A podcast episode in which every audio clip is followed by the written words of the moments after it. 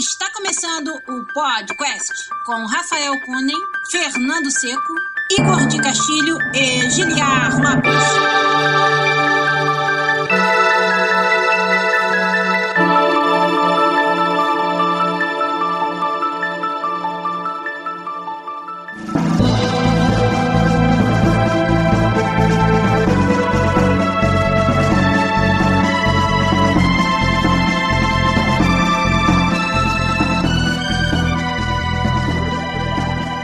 Podcast na área, galera! Estamos de volta mais uma vez nesse que é o único podcast onde você conversa em português com profissionais da indústria internacional. Eu sou Guilherme Lopes, produtor da série FIFA aqui na Electronic Arts em Vancouver, no Canadá, torcedor do Manchester City Futebol Clube. E aqui do meu lado, ele, meu amigo programador, lá na EA Motive, também em Vancouver, no Canadá, Fernando Seco. E aí, Fernando? E aí, bom dia, bom dia, bom dia, chat. Olha só o microfone do Fernando, hein? Que coisa. A voz dele ficou mais sexy ainda do que. É, que ninguém sabia que isso era possível, né? Minha voz ficou sexy. Hum. Hum. Meu amigo também lá no canto, futuro campeão da Champions League, da Premier League, da porra toda, torcedor do Liverpool e designer dos games da série FIFA aqui na EA Vancouver também. Rafael Kunen, e aí, Rafa? Beleza. Beleza, logo hoje você não tá com a camisa vermelha, né? Pois é, né? O jogo foi ontem.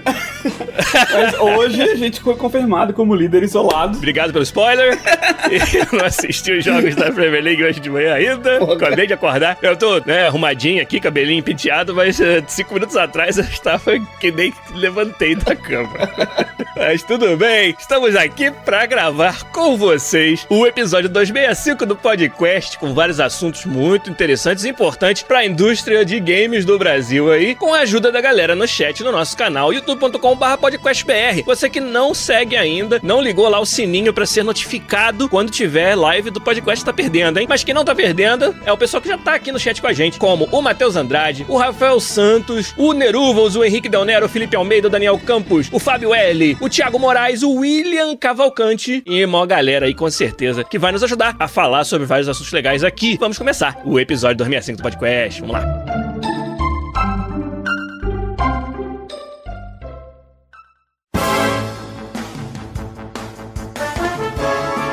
Depois da história fantástica que o Igor contou na semana passada sobre a visita dele à fantástica fábrica de maçãs na Califórnia. Fica difícil a gente contar uma história tão legal quanto essa. Mas eu ainda assim vou pedir para vocês compartilharem com a gente o que, vocês fizeram de bom essa semana. Rafa Cone, fora ganhar do Paris Saint-Germain com gol no último minuto, o que mais que foi legal da sua semana aí? Nada mais legal que isso essa semana, né? Pô, mas sua semana se resume em pouca coisa, então, hein? Torcedor de futebol é assim, cara. É. Isso foi a semana, o resto é só. Cara, eu tô jogando. Ainda tô jogando Dragon Quest, jogando com a minha noiva, junto com ela, ela gostou, ela tava assistindo assim, ah, que bonitinho e tal, você tá bonitinho. E ela tava gostando da história que ela tava assistindo, daí a gente combinou de que eu só vou jogar quando ela estiver junto. A gente tá jogando Dragon Quest junto agora, acompanhando a história e tal. Porra. Ela acha muito engraçado o nome dos bonecos, né? Dos inimigos, que é sempre um pan, assim, né? Sempre um trocadilho. Ela sempre dá risada, ela adora trocadilho. Dragon Quest é bom pra isso, hein? Uhum. Tá bom esse Dragon Quest 11 aí? Já deu pra você ter uma ideia? Tá, cara, tá bem bom. Eu acho que ele é assim, ó. Fora que Dragon Quest não é tão famoso aqui, né? Ele é, no Japão é uma coisa absurda e aqui é, é. tá chegando, assim, né? Eu diria que no Japão é quase do tamanho do Final Fantasy, né? É, pra quem nunca foi muito de, desse RPG japonês, eu acho que é um entry point bom, assim. É um jogo bom pra tu começar a jogar, sabe? Porque ele tem todos, todos os temas core desse, desse RPG japonês, sabe? Não tem muita complicação. A arte do jogo é, é linda de ver, assim. O Akira Toriyama, que é o autor de vários animes muito famosos. É, Dragon Ball Z. É. Dragon Ball e vários outros da nossa infância. Então tem essa cara, né? Os personagens todos parecem que acordaram com o cabelo todo desfeiteado. Tipo Rafa, assim. É. Tô gostando bastante, cara. A história tá legal por enquanto, assim, o gameplay bem bom. E tenho jogado Homem-Aranha, quero pegar, pegar aquele 100% também. E Tomb Raider, tenho jogado Tomb Raider novo. Tá jogando Shadow of the Tomb Raider, olha aí. Tem umas coisas pra falar que a gente pode discutir um pouco mais tarde do podcast. Teve uma foto engraçada no, no Twitter essa semana, e o pessoal falando, mas que franquia estranha, né? Shadow of the Colossus, Shadow of Mordor, Shadow of the Tomb Raider. É, esses nomes buzzword, né? Que o departamento de marketing da empresa joga, porque ah, Shadow é trade. Com certeza tem um gerador de nome de jogo em algum lugar aqui Cara, que a gente você pode lembra, brincar. você lembra do ano que era tudo Revelations? Era, cara. Nossa, é. tudo era Revelations, cara. Mobile teve uma época que era tudo Rivals. Rivals, É. tudo era Rivals. Mas pra falar a verdade, pra ser bem justo, você voltar no Super Nintendo era assim que funcionava. Era Super alguma coisa. Aí, Não, no não, Nintendo mas peraí, mas 64 era- alguma coisa 64. Mas tá era ligado? tudo, mas era tudo versão plataforma pra dizer que era pra aquela plataforma, não tipo, e- sabe? Ah, bom. Tinha pelo menos alguma conexão que fazia sentido, sabe? Entendi. Então quer dizer que no Xbox tinha que ser tudo One agora. Battlefield One. Aí, ó. Funcionou. Shadows of the Tomb Raider 1. é, isso aí. Só pra não deixar ninguém, só para não deixar ninguém confuso, né? E você, Fernando? O que, que você tem de bom pra contar pra gente aí? Na semana tô com visitas, então tô jogando um pouco menos, continuo jogando bastante. Eu descobri um jogo bom de celular, eu tô me divertindo, no ritmo do Puzzle and Dragons. O nome do jogo é esse, No Ritmo do Puzzles and Dragons. É, é quase. jogo legal. Que chama Crash Fever. Aí assim, imagina os maiores sistemas do Puzzle and Dragons, meio que. Ah, o que, que esse sistema faz de bacana? Legal. Como é que a gente moderniza ele, sabe? Porque Puzzle and Dragons agora tem o quê? Seis anos e não modernizou tanto, né? Quanto a tecnologia tá indo. Então, tem um monte de coisa que é muito, muito, muito grind, muito, sabe, injusto, assim, de tipo, os gachas, gachapon, os rewards, são muito foda. Eu senti isso no mid-game do Fire Emblem. Yeah. Eu gostei muito do Fire Emblem de celular, mas quando o grind começou a ficar pesadaço, assim, meio que a mágica foi embora pra mim, sabe? Pois é. Ele é bem gostosinho. Eu gostei do lore até agora, tô tentando entender, mas basicamente quando você boota, aparece assim: você tá dentro de um mainframe chamado Alice. E tem muitas AIs dentro desse mainframe. E esse mainframe foi infectado por um vírus. E meio que as AIs estão, tipo, cada uma tem um- uma mudança de personalidade. Tem umas descrições, assim, tem. Eu vi por enquanto três AIs que tem nome de divindades de Cthulhu. Imagina todas as mitologias e tal. E aí eles, eles dão, ah, sei lá, essa menina, ela fazia isso, isso, ela cuidava desse environment da AI, depois que ela foi infectada pelo C-Virus, ela virou tipo uma Plague Bringer e o apelido dela agora é Necronômico, sabe? Por causa disso, isso, ela tipo é uma boss, assim, sabe? E aí tem um monte de coisinha, assim, bem interessante do universo. E pra resolver o puzzle é bacana, assim, é diferente de Puzzle and Dragons, em vez de você fazer match tree. Na verdade, é um monte desses panels, que são cores, na verdade, são tipo Lightning, Fire, Ok. Water, eles caem tudo num boteco, assim, quando você clica em em um dos painéis, ele tenta encontrar outro painel na qual o centro deles dois pode ser conectados, assim, sabe? Você encosta no painel, imagina que tem um monte de bolinha uma da outra. Se você encostar numa bolinha azul e tiver como fazer uma linha entre essa bolinha azul e outra bolinha azul, entre o centro das duas, elas estão conectadas. Ah, se tiver como fazer uma linha entre o centro, entendi. Isso. Da ideia é você fazer chain desses eventos. A diferença do Puzzle Dragons é que daí no final desse chain você ganha um elemento chamado Crash Panel, que esse Crash Panel meio que dá atributo pro time. Então você vai criando esse monte de Crash Panel, vai apertando e de repente começa um monte de coisa muito esquizofrênica na tela e tudo morre, e tudo prisca e tudo brilha. Mas o legal assim, eu acho que tem um o som, alguns dos takes do jogo lembra muito Phantasy Star assim, de som, de barulhinho, até de feedback de UI. Eu achei bem bonito assim, sabe? Eu gastei um tempinho jogando e ontem à noite eu tava fazendo browser esse negócio, achei uma coisa muito legal que tem a ver com games e política ao mesmo tempo. Ó. Que tem um cara que ele é engenheiro civil e ele tá usando o jogo chamado City Skylines. Ele tá usando pra explicar como funciona, tipo, o negócio de política e poder nas cidades, assim, sabe? E aí a série no, no YouTube chama City Skylines Power, Politics and Planning. Poder, política e planejamento, olha só. É, Então, o primeiro episódio não é tão legal. Mas o segundo, ele monta uma cidade inteira, todo mundo tá feliz. Daí ele fala assim: ah, o que acontece quando você tem que fazer uma dessas highways gigantes que passa em cima das cidades, assim, pra tentar fazer escoamento. E ele começa a explicar o impacto daquilo, sabe? Daí, Interessante, hein, Cê? Só pela mudança do layout mesmo, você consegue ver que a própria AI começa a reagir similar como aconteceria na vida real. Mas ele explica, assim, do ponto de vista de engenharia, o que acontece, sabe? Do tipo, ah, tem uma Caralho. neighborhood muito bonita aqui, sabe? Então vai passar uma dessas pontes em cima, o que vai acontecer? Vai começar barulho, essas coisas vão se desvalorizar. Por elas se desvalorizarem, pouca gente vai morar ali, vai começar a virar um gueto. E aí, com o tempo, porque tem essa ponte, normalmente quando tem esse tipo de construção, precisa de estacionamento, porque as pessoas estão fazendo bastante trânsito. E aí, como essas casas são baratas, são meio abandonadas de gueto, a prefeitura decide destruir todas elas e construir estacionamento. E por construir estacionamento, não tem onde morar. Então fica cada vez pior a situação do lugar. E aí ele vai explicando assim, tipo, são 20 minutos de vídeo toda vez. Parece fantástico, Eu cara. achei, eu achei genial. Ele não só constrói as coisas, mas ele mostra o impacto imediato das mudanças que ele tá fazendo, sabe? Eu fiquei chocado, assim, fiquei muito impressionado. Vai usar uma ferramenta de game pra mostrar aspecto Isso é foda. Eu achei genial. Muito, muito foda. Muito foda. Da minha parte, Fernando Seca Falcone, essa semana foi dominada pelo lançamento do FIFA, que é iminente, né? Tá chegando aí na semana agora. Quando sair o episódio gravado do podcast, já vai estar tá saindo o jogo na, na, América do Norte, depois na Europa, América do Sul também sai essa semana. A expectativa tá grande aqui, os reviews estão aparecendo. Mas eu experimentei um joguinho novo, uma coisa diferente também. Um jogo mobile, olha só. Eu acho que é a cara do Rafa esse jogo. E se chama Mini Metro. Não sei se você conhece, Rafa.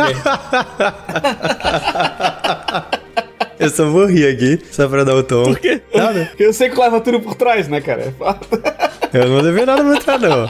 Gilhard falou que a cara do Rafa é um milimetro, então cada um interpreta como quiser. Eu dei risada. Eu demorei pra fazer essa conexão, hein? Ó. Sabe o que é milimetro, Rafa? Já joguei, pô. Ah, é o jogo onde você vai montando linhas de metrô baseado no, no layout da cidade. E é engraçado como o Seco viu essa série do City Skylines, que é sobre problemas de planejamento da cidade. E eu, por essa semana, por coincidência, joguei um jogo também que é sobre planejamento, sobre logística. Todos esses jogos que mostram um pouco de como é que funciona a logística, eu acho interessante. E aí o Minimetro é a minha recomendação dessa semana, um jogo mobile onde você tem certas restrições, né, de quantidade de pessoas passando em cada estação e você tem que fazer escoar o volume de usuários de uma linha de metrô, criando novas linhas, aumentando a capacidade das estações centrais. É um exercício de logística muito interessante. Eu recomendo para todo mundo aí o Minimetro, Minimetro do Rafa Kunen no celular.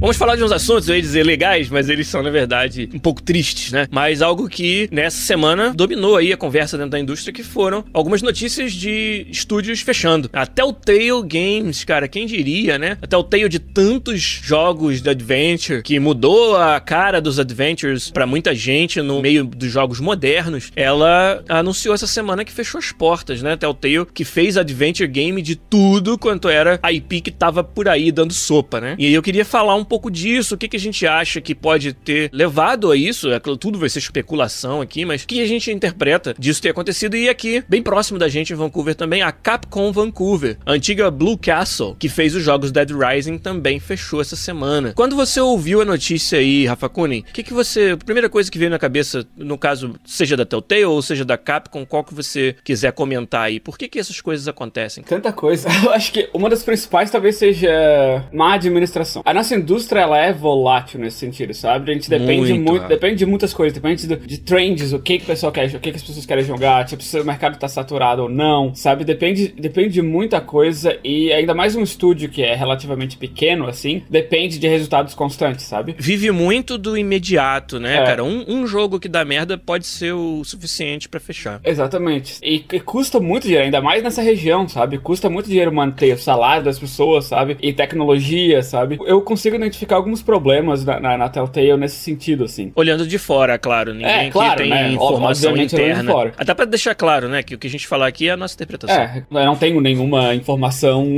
secreta, por lá, tudo é, é observando de, de, fora, né? Que eles tiveram bastante sucesso com o, a primeira temporada do Walking Dead, né? Sem dúvida. Foi onde eles ficaram famosos, né? A Telltale tinha jogos antes disso, mas eles ficaram famosos, né? Viraram mainstream, assim, com aquela do, do Walking Dead. E o jogo era, era divertido, era bom, ainda mesmo sendo nicho, né? Que eles, eles pegaram aqueles point and click adventure de antigamente e transformaram para uma, pra uma audiência de hoje. Mas mesmo assim, os jogos point and click, jogos adventure ainda são muito nicho. Eles não são tão mainstream assim. Walking Dead é uma propriedade intelectual extremamente mainstream e isso ajudou eles, né? Ainda mais que na época o Walking Dead era muito mais relevante do que hoje. Isso que eu ia falar. É, na época, nossa, qualquer coisa do Walking Dead, o consumo era imediato, assim, sabe? Então, aquele jogo fez sucesso e a estratégia deles que eu achei que foi meio errada foi imediatamente expandir. Como se fosse, sei lá, uma fábrica de sabão, sabe? Vamos, sabão todo mundo consome, sempre vai vender, então vamos expandir e vender mais sabão. Mas não é assim que funciona, sabe, com jogos. Ainda mais que o mercado tão nicho quanto é o jogo que eles estão fazendo, simplesmente expandir, sabe? Ah, vamos pegar mais propriedades intelectuais mainstream e fazer mais jogos disso. E sem necessariamente expandir o core gameplay, a engine deles, sabe? O core ainda é o mesmo. Faz as mesmas coisas, movimenta os personagens do mesmo jeito, interage com o cenário da mesma maneira, só com uma skin, né? Não vou dizer skin que é meio, é, é meio pejorativo nesse sentido, mas só com um tema diferente ali, sabe? Mas sinceramente, em termos de gameplay, há uma skin, Rafa. É, em termos de sim. história, claro que não. mas em termos de gameplay, cara, é a mesma skin. Daí pegaram ali propriedades intelectuais caríssimas, sabe? Batman, Sim. sabe? O Não modelo é saiu- barato, não cara. é barato, sabe? Game of Thrones também deve ser caríssimo a propriedade intelectual, sabe? Guardians of the Galaxy, que virou mainstream de uma hora pra outra, fizeram um jogo também. O custo dessas propriedades intelectuais deve ser gigante, sabe? Pra fazer. Sim. E daí expandiram, contrataram de um ano pro outro, sei lá, 200 pessoas, sabe? Tinha negócio pra pra contratação da Telltale direto. Pessoas que trabalhavam comigo, outras empresas saíram pra ir pra Telltale. Eles expandiram muito, só que não era sustentável isso. Eles estavam esperando que eles fossem dominar o mercado Active Venture, eles iam expandir, mas não é, cara. É extremamente nicho, É, sabe? nicho. Pra pouquíssima, relativamente pouca gente que joga, sabe? A molecada de hoje em dia não tem paciência pra Active Venture. Quem joga é o pessoal da nossa época, sabe? Que cresceu, que sabe o que esperar, sabe que é o ok só com a história, com gameplay não sendo a parte principal, sabe? Eles botaram todas as fichas nisso e não deu certo, sabe? Não vendeu. Ainda mais que o plano de negócio deles foi muito estranho, né? O negócio de episódios. Deu certo no Walking Dead? Deu. Deu certo por causa do plano de negócio porque era o Walking Dead? Qualquer coisa com o Walking Dead dava, dava certo naquela época, sabe? Eles lançaram episódios, né? É, no início eles até demoravam muito pra lançar episódios, né? Daí o pessoal perdia interesse. Daí lançavam esses episódios, daí no final, quando tava todos prontos, lançavam num bundle com 50% de desconto. Daí as pessoas começaram a pensar, pô, se eu vou jogar um episódio, vou ter que esperar 3, 4, 5, às vezes 6 meses pra jogar o próximo, sabe? E no final vou ter tudo de uma vez só, mais barato, então vou esperar. Vou esperar e quem sabe lá no final já perdi o Exatamente, sabe? Eu, eu sou o público-alvo deles, sabe? Eu gosto de todas as propriedades intelectuais que, ele- que eles têm, todas elas eu gosto. Eu gosto de adventure, point and click adventure, assim. Então eu sou o público-alvo deles, mas eu parei de comprar os jogos quando eles lançavam. Imagina as pessoas que estão tentando converter, sabe? Que ninguém tem paciência pra isso. Ou seja, todo mundo começou a esperar até sair lá, daí sair o jogo com 50%. Eu ainda quero esse jogo mesmo com 50%, ou eu tô muito ocupado com o Spider-Man Red Dead Redemption, sabe? É. Tem o problema da saturação, que é uma coisa natural aí que você falou, que o Felipe Melo aqui no nosso chat também comentou. Muitos desses jogadores que vão jogar o Walking Dead e o Game of Thrones, e o Jogos para o Futuro, e o Wolf Among Us, eles são as mesmas pessoas, muitos desses. Claro, você vai sempre conquistar um pedaço pequeno daquela galera que gosta daquela equipe- IP específica. Mas quem gosta do jogo, do tipo de jogo, do gameplay, são as mesmas pessoas. Não é um como se esse público-alvo tivesse expandido freneticamente, né? E jogos sem inovação, onde só a IP é a diferença e a história é a diferença, cansa muito rápido, cara. Satura muito rápido. O mesmo engine, mesmo gameplay, é muito pouco, né? Muito fraco pra você manter esse pessoal interessado. É, A gente já falou disso, né? Do que são jogos em termos de mídia, assim, né? E sem contar que se tu bota muito peso numa parte que é a história, que é a parte linear, né? Digamos assim, que é a parte que tem uma, uma continuação que, que tem pouca interação com o jogador, tem muita gente que, se eu tô interessado na história, eu vou no YouTube e assisto. É verdade. É o tipo de jogo também que não é ajudado pelo fato de você ter tudo no YouTube disponível pra você, só o que você interessa é a As história. pessoas é jogam o jogo inteiro, botam no YouTube, se é o que eu quero é a história, se eu gosto de Walking Dead, mas eu quero saber a história do jogo, Não eu vou lá, eu vou lá e assisto, sabe? Então isso pra eles também pesou, sabe? Como o gameplay não teve nada que impulsionou o estado da arte em termos de, de adventure, sabe? É, se é só história. E o Walking Dead, é, ele, ele tem aquela pseudo relevância na- das tuas escolhas, né? Sempre se separa, mas daí volta no final, separa e volta, separa e volta. É um jeito interessante de contar a história, porque em determinado nível aquela história é tua, sabe? É, mesmo que no final se junte, aquela história ainda é tua, né? Mas tem gente que não se importa muito com isso, sabe? Eu- tem gente que acha mais divertido saber qual foi a tua história, do cara que tá jogando no stream, sabe? Do que, Aham. do que a dele mesmo. O que eu acho que o erro deles foi expandir, sabe? Que se eles tivessem continuado com. Muito agressivamente. É, se tivesse continuado aquele estúdio pequeno, sabe? 20, 25 pessoas, sabe? Continuado ali, demora pra fazer, vai, mas a gente fazer um de cada vez. A gente vai fazer uma temporada de cada vez, sabe? E vai, e vai lançando. Eu acho que não iria saturar o mercado, sabe? Eu acho que eles ainda teriam esse cult following que poderia bancar o custo deles de um, de um estúdio pequeno. É o que eu acho. Foi o erro deles. Eu ouvi um um aí, então agora vamos Não, ver. não sei, é porque eu acho que quando a oportunidade aparece, eu acho que a gente tem que abraçar ela, assim, sabe? Eu não acho que o problema deles foi se expandir, sabe? Talvez o problema deles foi entender qual iria ser o próximo passo lógico pro tipo de jogos que eles fazem continuar a ser relevante, sabe? Você acha que não tinha nada errado em expandir, contanto que eles estivessem empurrando a Exato. mídia pra frente, de forma que os jogos não fossem sempre os mesmos durante. Ah, Quantos ponto. anos tem aí, cara? Uns 10 anos. É, então, é, eu acho que quando o primeiro Walking Dead saiu, era tudo inovador, assim, isso foi mind-blowing pra um monte de gente. Eu acho que uma das- um dos problemas que aconteceu nesses últimos 10 anos é streaming virou uma coisa muito pertinente, sabe? Talvez esse esquema de pessoas que gostam de ver um, por exemplo, logo num Twitch chat, o cara tá jogando e começa a perguntar pro chat, aí chat, qual vai ser a escolha que a gente vai fazer? E tem aquela montoura de discussão, sabe, que gera comunidade, que gera, sabe, interesse das pessoas continuar visitando o. Então, uma cópia para aquele cara ali é suficiente talvez para 20 mil pessoas, assim, sabe? Então, faltou eles descobrirem alguma coisa para botar na fórmula deles que gerasse o interesse das pessoas continuar não só jogando para se envolver, mas que não sentisse como é uma história em quadrinhos digital, sabe? Que em vez de você folhear, você aperta a bola ou, ou triângulo, assim, sabe? Mas assim, novamente, eu não acho que o problema é expandir, sabe? Eu acho que é certo expandir se tem demanda, mas eu acho que daí faltou planejamento para qual vai ser a próxima grande coisa que a gente tem que fazer e é assim que sobrevive, né? Infelizmente esse mercado é muito cruel nesse sentido. Às vezes você vê mobile é assim, né? Se você faz um jogo que é um hit, um monte de gente ou vai copiar ou vai ficar velho muito rápido, assim, sabe? Então você tem que descobrir o que vai ser a próxima grande coisa, assim. Eu acho que esse é o maior problema de todo mundo, sabe? Atualmente. É, no caso deles, eles copiaram eles mesmos, né? Eles eram os grandes produtores de jogos desse tipo, só que foram tantos, pelos motivos que a gente falou, e sem o investimento no engine, para você ter uma, um, um, salto de qualidade, vamos dizer, visual, ou de animação, ou de acting, né? De interpretação, e sem um salto também de jogabilidade, nenhum salto de jogabilidade. Ou talvez tenha sido expandir com a mentalidade de simplesmente continuar fazendo a mesma coisa. Ao invés de, sei lá, contratar muito content creator, né? Ao invés de contratar uns engine engineers, né? É. Pra fazer, querer melhorar a engine deles, levar o estado da arte. Systems é, designers. Levar é. esse estado da arte pra avançar isso e continuar expandindo uhum. essa, essa, esse nicho da indústria que eles cavaram de volta, assim, né? Trouxeram. Exato. Eu acho que investiram, expandiram muito em mais do mesmo e isso satura, sabe? Pra mim é também um exemplo parecido com o que aconteceu com o pessoal da Dead Rising, assim, sabe? Dead Rising, quando saiu pro Xbox 360, eu acho que foi uma das coisas mais geniais que você tinha jogado, assim, sabe? Eu amo o primeiro Dead Rising, acho incrível. Olha outro exemplo aí, hein? Da Blue Castle, Capcom Vancouver. Que daí, o que aconteceu? Existe a Blue Castle aqui em Vancouver, que foi comprada pela Capcom pra continuar dando continuidade à série Dead Rising. E aí, Dead Rising virou meio que um exclusivo de Xbox, então, tipo, é um nicho do nicho, sabe? Uhum. Também que muito. Eu sei que eles estavam aqui dando apoio para outros jogos da Capcom, mas mesmo assim, o grande, o grande parte do time tava dando suporte ao Dead Rising. Por mais que o Dead Rising era divertido, sabe? Ele era um, um jogo muito arriscado, porque se qualquer coisa desse errada nas vendas, já era assim, sabe? Porque é o nicho do nicho. Então, se o Xbox One não fosse a leading platform e o Dead Rising não fosse um must buy, é muito difícil, eu acho justificar revenue.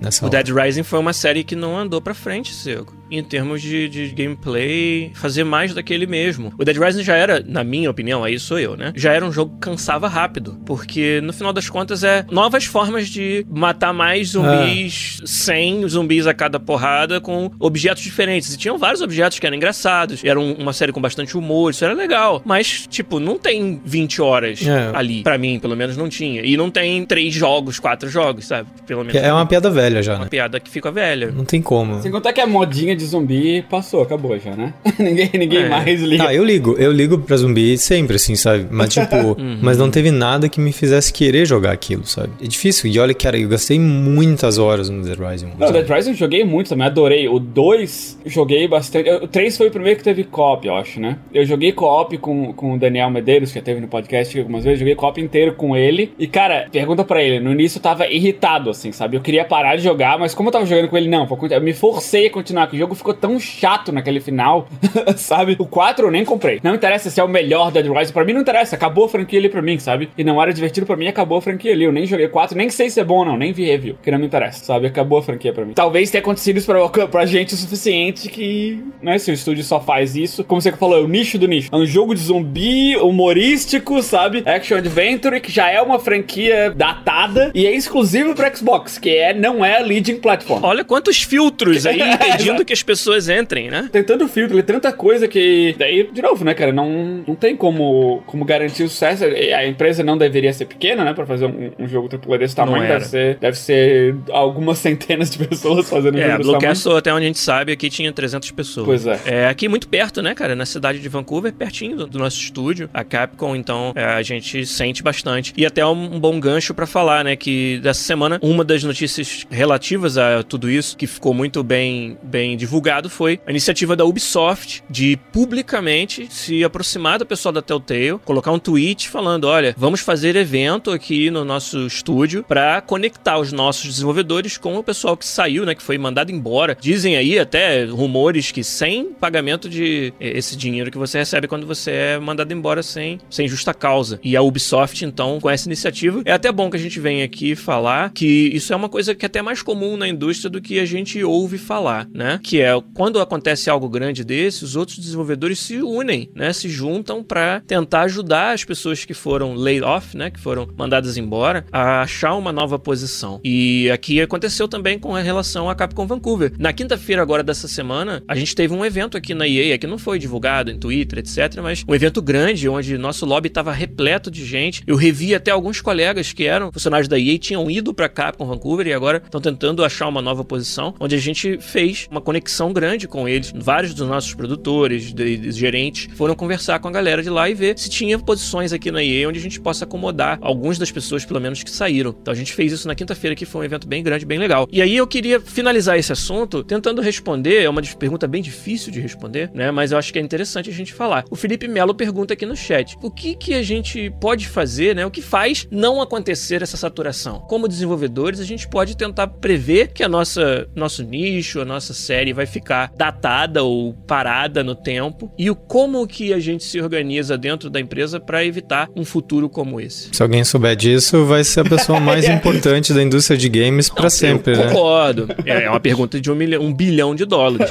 Mas eu acho que dá para citar, por exemplo. Hum, dá sim, tem várias coisas. Tem hum. várias coisas, você que sabe. Por exemplo, a gente tem um time, no caso do FIFA, que é um jogo anual, que é um problema que tá, a gente tá sempre tentando resolver, esse problema da inovação, é ter um time trabalhando no jogo de dois, três anos à frente, mesmo que seja pequeno, mas fazendo mudanças mais fundamentais, que você só vai ouvir falar lá no FIFA 20, 21, mas elas estão sendo desenvolvidas desde antes. O modo história, o The Journey, foi um exemplo em que ele saiu no FIFA 17, foi uma grande novidade, mas a galera que tava trabalhando nele não trabalhou no FIFA 16. Tava trabalhando nesse modo já desde aquele ano anterior. Então essa é uma forma, é a gente tentar estar tá sempre alguns anos à frente, algumas versões do jogo à frente, pensando no futuro. Tem um time, por exemplo, que tá preocupado mais com a tecnologia, que é como no caso nosso, a gente é, a gente tem a, o luxo de ter o time do Frostbite Central, que já tá pensando em renderização para futuro, para placas novas, sabe, implementando features dentro do nosso engine que depois todos os jogos vão aproveitar. Isso é uma outra forma de você tentar brigar contra a estagnação, no caso específico de um engine. O né? que mais que vocês podem citar, assim, hum. que a gente faz para tentar não, não, não deixar estagnado a nossa série? Eu, eu, vou citar um exemplo talvez meio perpendicular aqui, mas tem a ver com o assunto. Eu acho que Insomniacs uhum. é o maior exemplo de que você faz para se manter vivo como um estúdio independente, sabe? Que é, você abraça as oportunidades e você faz a melhor coisa da oportunidade. Você não faz sempre a mesma coisa, sabe? Eu acho que eles, nos primeiros anos, eles fizeram Resistance, que era muito PlayStation, assim, sabe? Extremamente exclusivo, é. mas eles provavelmente tinham um deal com a Sony para fazer aqueles jogos. E em paralelo, eles estão fazendo outros jogos. É o Reaching Clank, que era para PlayStation. E aí depois teve.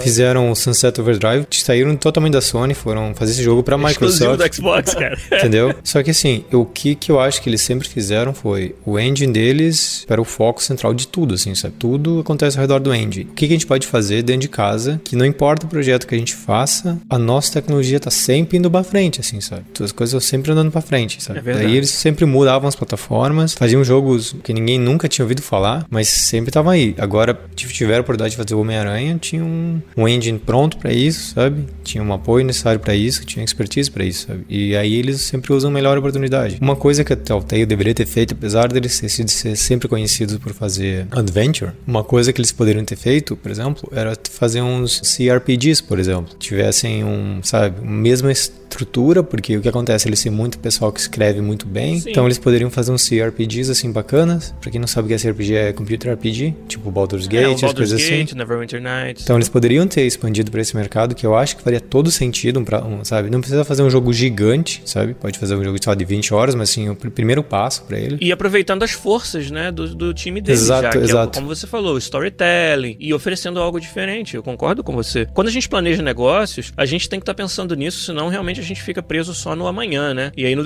depois de amanhã você tá fudido. Mesmo, cara, o exemplo minúsculo que eu tenho, que é de ter um escritório muito pequeno no Rio, quando comecei minha carreira, com, no topo a gente tinha 25 pessoas, nem se compara com o que a gente tá falando. Mas até nesse microcosmo, a gente tinha um planejamento de negócios que separava uma parte da nossa receita para investimento, como a gente chamava, na parte estratégica da empresa. Então você tinha o dia a dia, vamos dizer, o, o operacional, que é esse é o projeto, tá pagando nossa conta desse mês, fulano, fulano e fulano trabalham nessa nessa role para preencher esse projeto. Mas todo mês, X% da receita era guardada e algumas vezes investida. Talvez a gente contrate um cara a mais do que esse projeto hands-on precisa, mas essa pessoa que ela vai estar tá fazendo é alguma coisa pro futuro. É uma nova feature no nosso engine, novos demos de coisas que o nosso engine pode fazer que não se aplicam ao produto atual, mas se aplicam para um futuro possível cliente.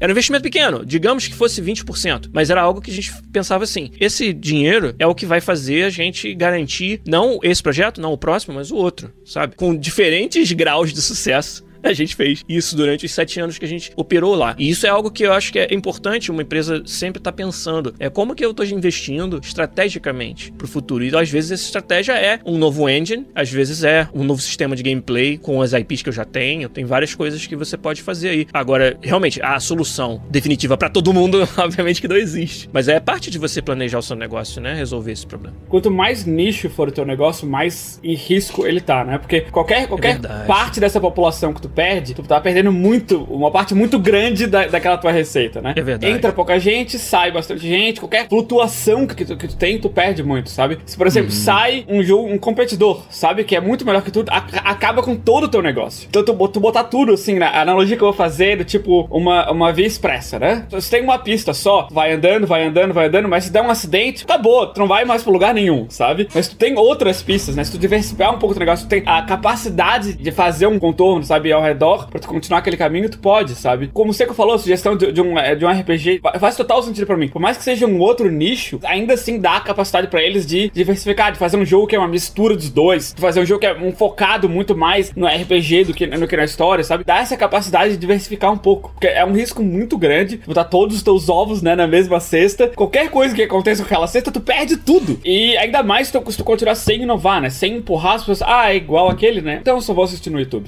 sabe? Se não tiver uma coisa que impulsiona, sabe? Quando tu fala que tu fez um videogame, hoje em dia tem uma expectativa do que é um videogame. Sem sabe? Do que, do que, tu espera que tu vai conseguir fazer com aquele videogame. Se é 90% assistir, pô, então vou assistir no YouTube, que eu posso comer uma pipoquinha aqui e não preciso controlar, sabe? É difícil isso, cara. Tu tem, tu tem que ter essa capacidade de diversificar. Por exemplo, a Insomniac, o exemplo genial, sabe? Estúdio independente, eles têm um certo tamanho, sabe? Eles não são ambiciosos no sentido de, de expandir muito, mas os projetos que eles fazem são totalmente diferentes um do outro. Fizeram first person shooter, fizeram platformer, fizeram um jogo de uma franquia gigantesca, que a expectativa era enorme, sabe? Mas eles vão fazer a melhor coisa que a gente pode fazer. Um outro exemplo é a Hairbrain Schemes. Isso. O foco deles é jogo de RPG em turno, sabe? Mas mesmo nesse nicho, eles mudaram um pouco. Fizeram Shadowrun, que é um jogo é. 2D de RPG, daí pularam agora pro Battletech, uma coisa em 3D, é, sabe? Muito mais incrementada, sabe? Ainda naquele nicho deles, eles conseguem diversificar, conseguem entregar coisas diferentes, sabe? Tem vários estúdios que fazem isso, sabe? Se tu começa a ser one trick pony, sabe? Tu precisa estar tá numa coisa que tu tá sempre elevando é. o estado da arte e tu tem que estar tá disposto a mudar, sabe? Disposto a fazer alguma coisa nova ou, ou tu é tão grande, sabe? Que uma mudança no mercado não vai te afetar. Rockstar.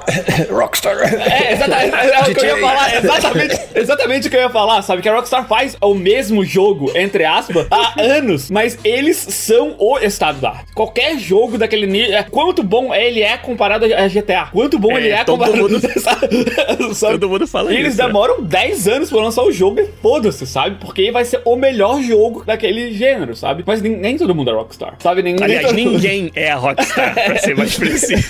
Só a Rockstar é a Rockstar. Exatamente, sabe? Então, é, são aspectos totalmente diferentes, sabe? Eles dominam Sem tanto, dúvida. mas estão sempre progredindo naquele estado, sabe? Tu sabe que o próximo GTA vai ser muito melhor do que o 5, o 5 foi muito melhor que o 4. Tu sabe que o Red Dead 2 vai ser muito melhor que o 1 e que foi muito melhor do que o Red Dead Revolver, sabe? Mas nem todo mundo pode estar naquele nível, né?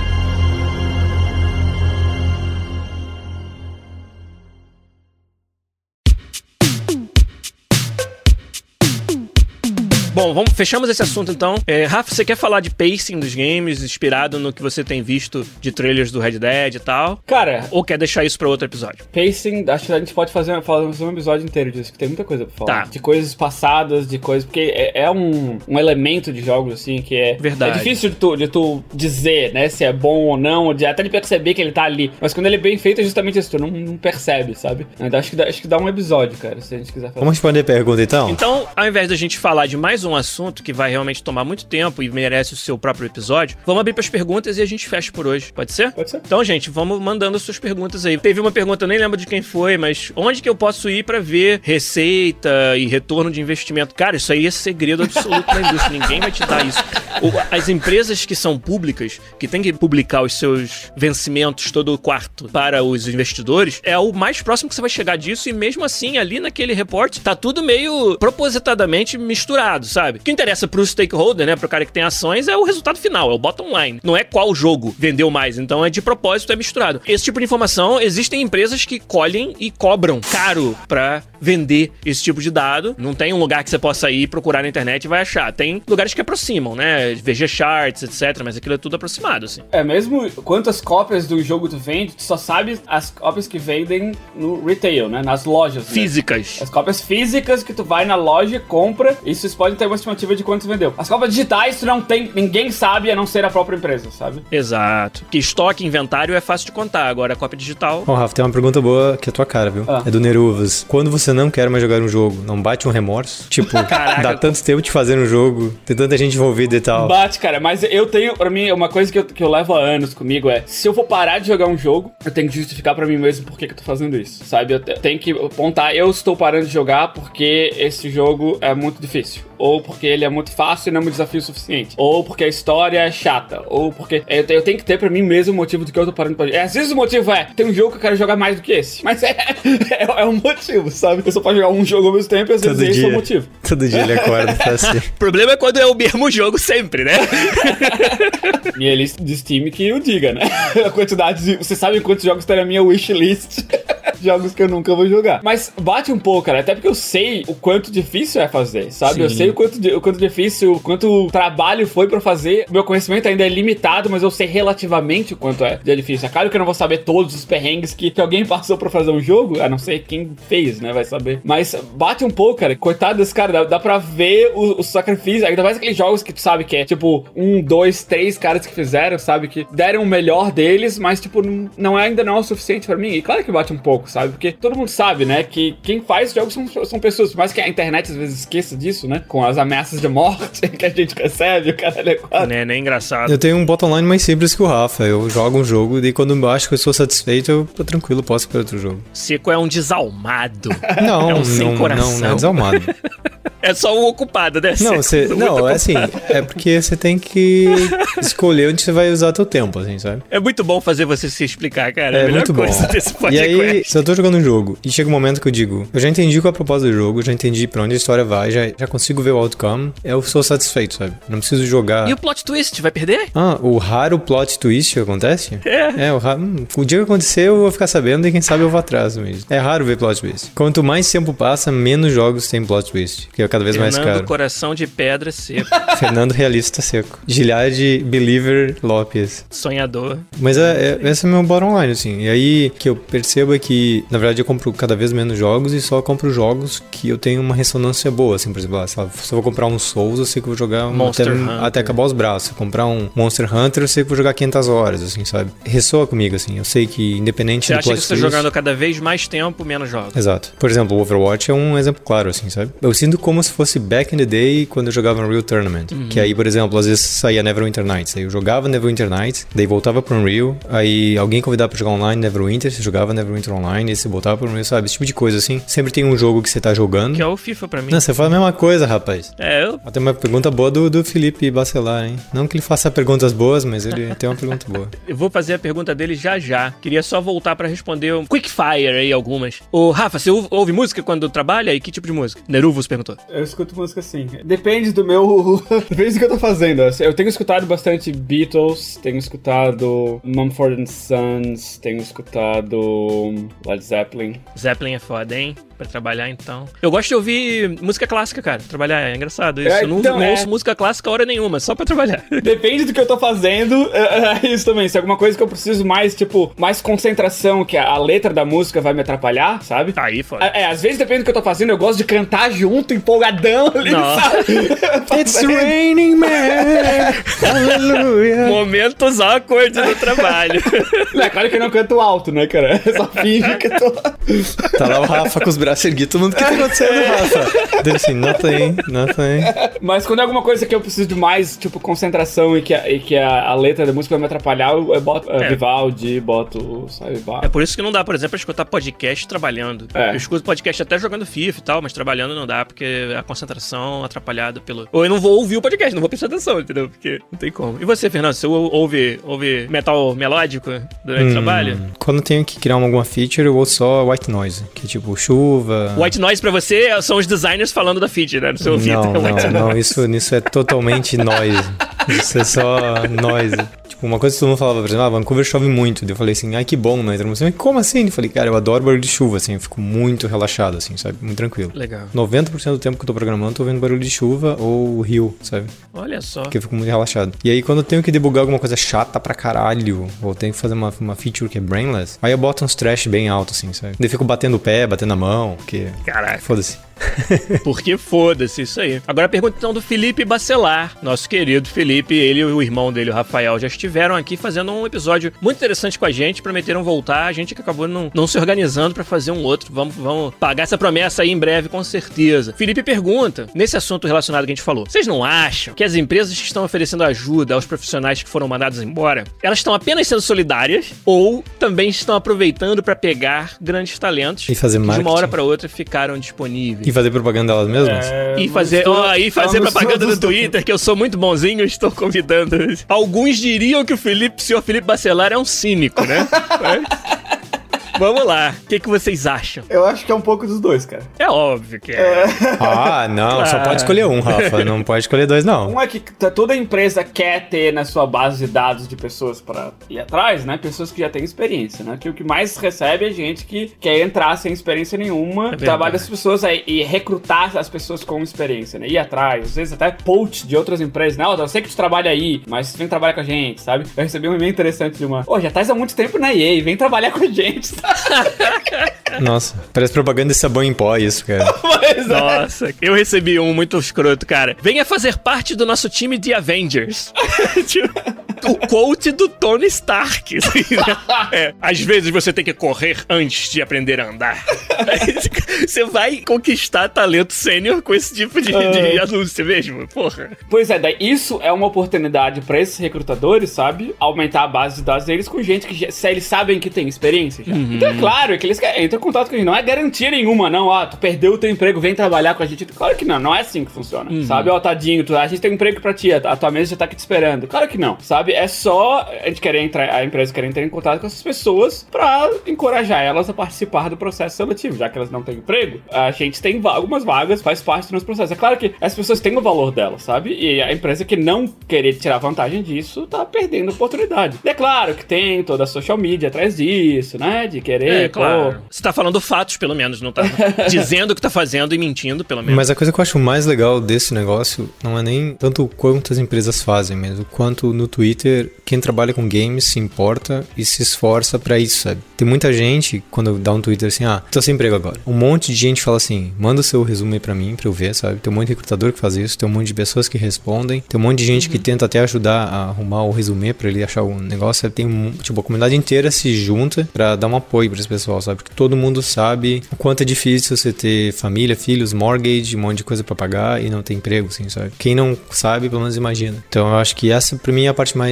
legal, assim, mais do que própria, as próprias empresas querendo abrir assim, são as pessoas da indústria de games tentando ajudar, sabe? E verdade seja dita, né, Seco? Às vezes, pelo fato daquele talento estar disponível, a gente inventa uma vaga. Uhum. Porque a oportunidade de ter aquela pessoa é muito grande. É. Eu não, não sei o que tem de errado ou de cínico ou de sinistro nisso. Ah, a EA não ia contratar mais cinco programadores agora. Só que, pô, olha a oportunidade. Cinco programadores foram mandados embora da, da Capcom Vancouver. Uma vaga que talvez só fosse existir em fevereiro, a gente vai adiantar. A gente vai vai pagar um preço, quer dizer, a gente vai ter um custo a mais que a gente não teria, porque só ia começar a contratar lá na frente, mas a gente acha que a oportunidade vale isso. Tô dando um exemplo hipotético, não é que isso tenha acontecido. E não tem nada de errado nisso, eu acho que aí é, é uma situação que é um win-win, né?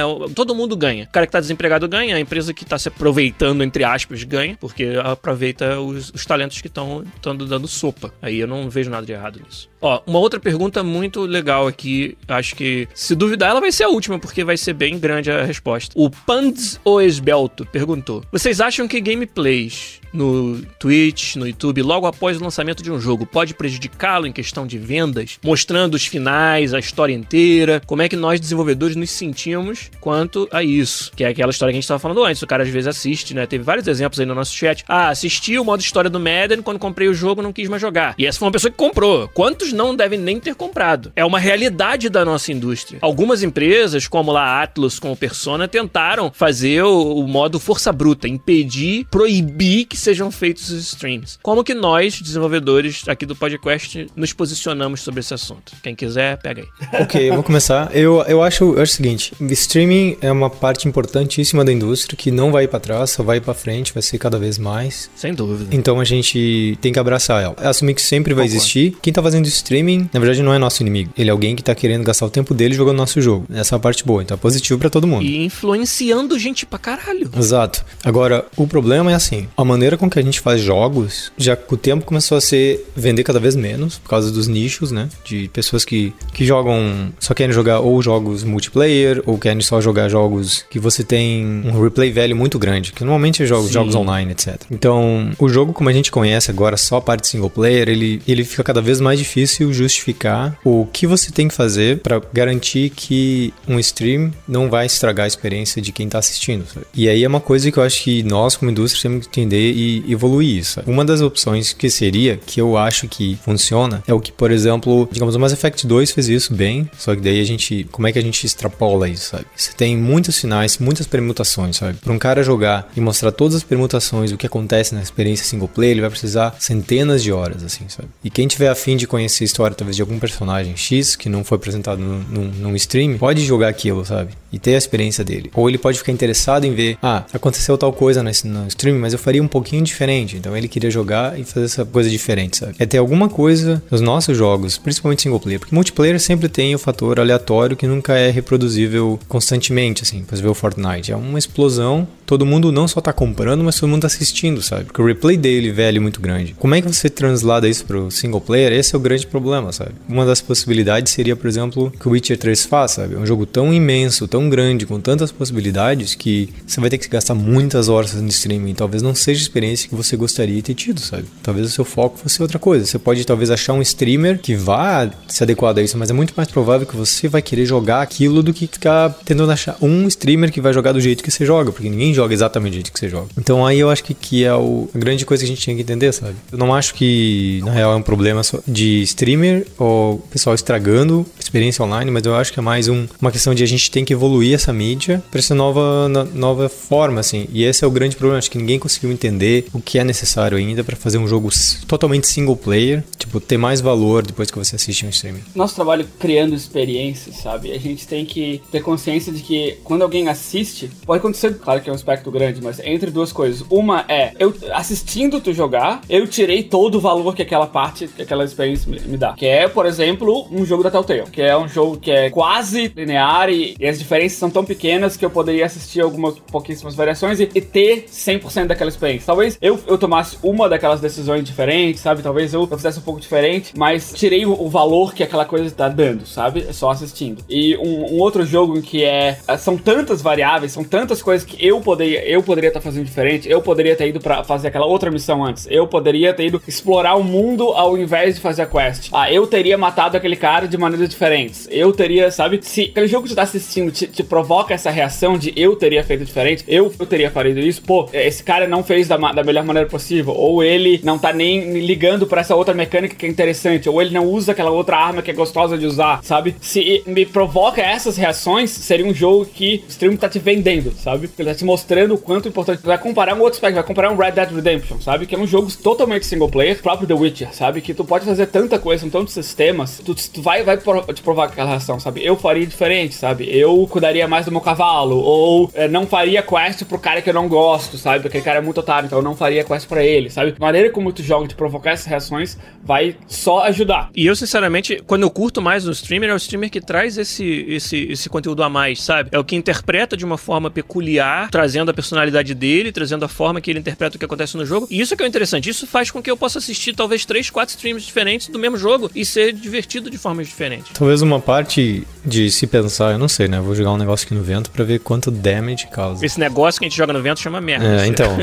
No começo das rádios, todo mundo podia transmitir música de, de outros artistas de graça. Daí as pessoas associam, pô, mas o rádio transmitindo alguma coisa e as pessoas não estão comprando os meus discos. Então teve essa coisa de, de loyalties, assim, que você tem que pagar uma, um certo valor para poder passar pelas massas, assim, sabe? Então talvez uma, uma evolução que possa vir a acontecer é as plataformas de streaming, em vez das empresas pegarem e bloquearem totalmente o conteúdo, é fazer acordo com creators e dizer, não, a gente pode até gerar conteúdo exclusivo para você, sabe? Mas uma parte desse. De, a gente faz um acordo e uma pequena parte dessa revenue vem pra gente, assim, sabe? Pode ser uma coisa que a indústria de, de música passou, que a uhum. gente possa usar. A Nintendo tem algo parecido, não é exatamente o que você tá falando, mas a Nintendo obriga você a dividir a sua receita com eles se você fizer um stream de um jogo da Nintendo. Ah, é? Obriga? Interessante. Eu, eu acho, sim, concordo com tudo que vocês falaram e vou até além um pouco do que o Rafa disse. Rafa, você me corrija se você achar que eu tô errado. Uhum. Mas esse desafio não é tão fundamentalmente diferente do desafio do designer já tem de tornar a experiência diferente, única e replayable para todo mundo, streamer incluído ou não. O nosso trabalho ele já é ter sistemas dinâmicos onde você vai ser surpreendido. Jogos geralmente têm uma história que é difícil de você fazer grandes branches diferentes, mas a forma como você realiza aquela história é o que é único dos videogames comparado com outros modos de contar história, né? E isso já é o nosso trabalho, cara. Fazer que seja único, que seja interessante, que sabe, seja bom de assistir e de jogar e diferente de assistir e de jogar, sabe? Isso já é o nosso trabalho mesmo. Acho que, claro, torna os stakes são muito mais altos porque você tem plataformas aí onde milhões de pessoas vão ser expostas a assistir simplesmente um jogo que elas poderiam estar jogando, mas sinceramente, no nível mais fundamental, é, o trabalho que a gente já faz é assim, você não acha? Aham, com certeza. E se tu não faz, né, se tu não se preocupa com essas coisas, tu tá botando o teu projeto em risco. No fim das contas, tu tá fazendo um jogo, sabe? As pessoas compram ele para jogar, não para ler ou para assistir. Exato. Sabe? Se tu pode fazer essas coisas, tu vai fazer ela através de outra mídia, que o YouTube vai me dar isso de graça, sabe? Quanto isso é um jogo, o quanto isso é só pode ter experiência se tu pegar o controle e jogar tu mesmo, sabe? É diferente, tipo, é totalmente diferente de tu pegar, ah, tu perguntar pra um amigo, ah, tu jogou Uncharted? Ah, não, mas eu assisti ele todo no YouTube. Tá, então tu não jogou Uncharted. mas isso, eu, nessa, esse tipo de afirmação eu acho que é bem mais difícil de separar, por exemplo, se você assiste Uncharted e joga, você quase consegue entender tudo que a pessoa tá fazendo com o controle na mão, sabe? Você consegue uhum. ver a evolução do jogo, porque ele é, ele é linear, as escolhas são bem óbvias. Assim. Não, ninguém tá dizendo que a sua experiência com o Uncharted só porque você assistiu não foi ruim, mas dizer que jogou é diferente. é, só, é só esse que é o ponto. Uhum. Mas é super aceitável, tem nada de errado com a pessoa uhum. que quer simplesmente assistir um jogo Sim. desse, que é um jogo que tem um pouco, eu acho, diferença entre assistir e jogar, comparado com outros que podem ter muito mais. Uncharted nem, nem é um jogo, assim, difícil em termos de skills, pra você dizer, ah, é diferente eu fazer aquela parada foda versus assistir. Exato. Entendeu? Então eu, eu entendo. Mas não tem nada de errado com a pessoa ter feito isso. A gente não tá falando, ah, você vai falar que jogou, você não jogou, exatamente. é, não, então, é uma coisa curiosa que eu conheço gente que ouve audiobook e fala, eu li um livro a semana e ele fala, esse é audiobook. e agora, hein? Entendeu? A experiência foi a mesma, só a maneira com que foi transmitida foi diferente. Não sei se foi a mesma, não. Não? Há controvérsias. Aí, ó, deixar pro chat aí, ó. Mas é parecido, é parecido. A discussão acho que é parecida, sabe? É, de, é parecido. Porque como tu entrega. É, tá, a história do Uncharted é a mesma. Se tu assistir no YouTube, se tu jogar, a história é a mesma, sabe? Mas o fato de tu tá controlando a agência, sabe? E como aquilo tá. O que tu faz, bota o input no jogo, o jogo te dá o output de volta e como tu processa aquilo, é diferente de tu tá só assistindo, sabe? E eu acho que audiobook é a mesma coisa. Do tipo, tu tá lendo, como tu tá processando aquilo, e a pessoa lendo pra ti, né? A entonação da voz dela, sabe? Como ela tá descrevendo cada cena, tu processa aquilo de uma maneira diferente. Tem um layer de atuação no audiobook que não existe no livro, né? Uhum. Acho que é super válido o ponto, se é que a gente tá zoando, mas é, é muito parecido. Né?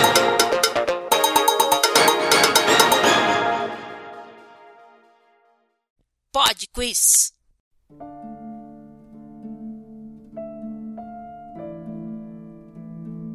Pod Quiz Musical tá na área aí pra vocês, mais uma semana. Feature exclusiva de quem ouve a versão podcast do podcast editada bonitinha pelo nosso editor querido Zabuzeta. Essa semana várias pessoas acertaram a musiquinha que de fato ficou um pouco fácil, que o Zabuzeta vai tocar pra gente novamente aí pra gente lembrar.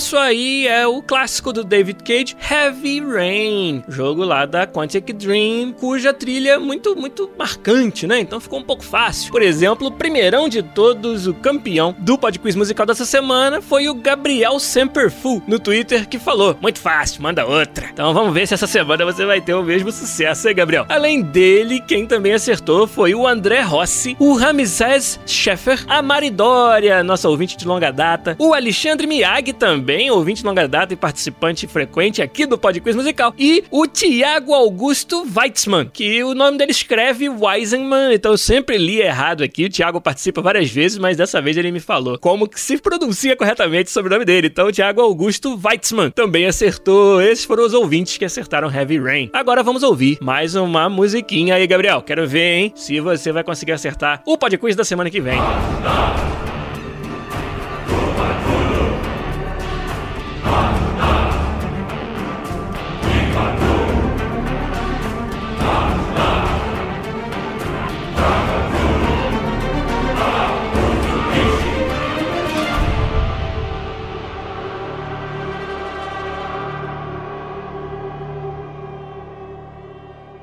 Quem acha que sabe, achou fácil essa aí, Gabriel? Quero ver, hein? É só mandar lá o tweet pro arroba podcastbr no Twitter ou deixar um comentário no nosso site podcast.com.br, episódio 265.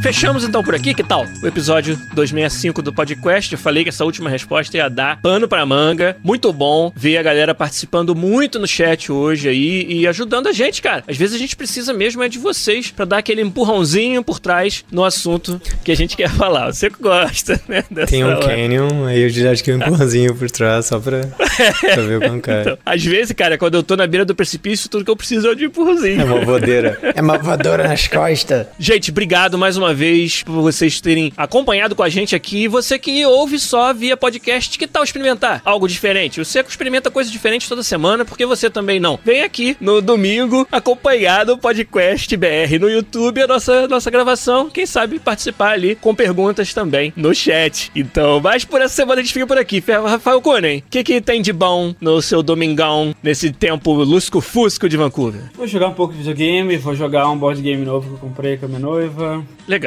Jogar um Dragon Questzinho com ela mais tarde. É. Dragon Quest and Chill é a nova. é, tô ligado, rapaz. E você, Fernando Seco, o que, que tem de bom no seu domingão? Não, não sei, eu dou uma passeada aí pelo Vancouver cinza hoje. Dá uma passeada. Fernando tá com visita, né? Aí tá sempre ocupado, tá sempre na rua. Pois é. Eu vou também brincar um cadinho mais aqui de videogame. Tem que almoçar agora que eu tô com a fome do caralho. Mas tudo bem. Tá com fome de caralho, chat. Lembre isso. Obrigado, gente. Um abraço pra todo mundo. Semana que vem a gente volta com mais um podcast. Tchau.